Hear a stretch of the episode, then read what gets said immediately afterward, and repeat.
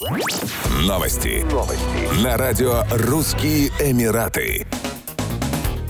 В Дубае трех женщин африканского происхождения осудили за нападение на мужчину-азиата с последующим шантажом обнаженными фотографиями. Отмечается, что обвиняемые проведут три года в тюрьме, а также выплатят штраф в размере 28 тысяч дирхамов, 7,6 тысячи долларов. Как говорится в материалах дела, женщины заманили мужчину в отель фотографии европейской женщины-блондинки, которую отправили в мессенджере WhatsApp. Обвиняемые обменялись с потерпевшим телефонами и договорились встретиться в отеле на ужин. Когда мужчина приехал в отель, банда устроила ему засаду. В гостинице гостиничном номере они раздели его и сфотографировали, после чего выкрали 120 дирхамов наличными и кредитную карту. Как сообщил потерпевший, женщины угрожали убить его, если он не скажет пин-код от кредитной карты. Обвиняемые сняли деньги с карты и держали потерпевшего связанным в номере до 5 утра, после чего вернули ему деньги и разрешили уйти. Мужчина подождал в автомобиле, пока они выйдут из отеля и сядут в такси, после чего сообщил о происшествии в полицию. Патрульные полицейские практически сразу задержали двух женщин, а впоследствии и третью.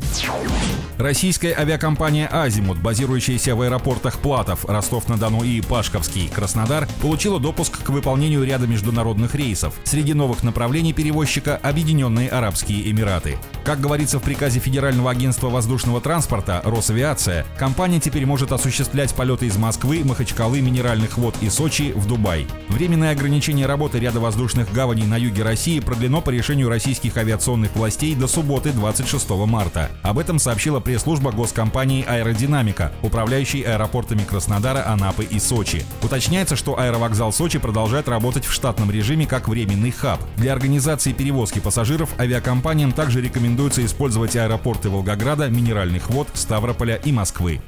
Еще больше новостей читайте на сайте RussianEmirates.com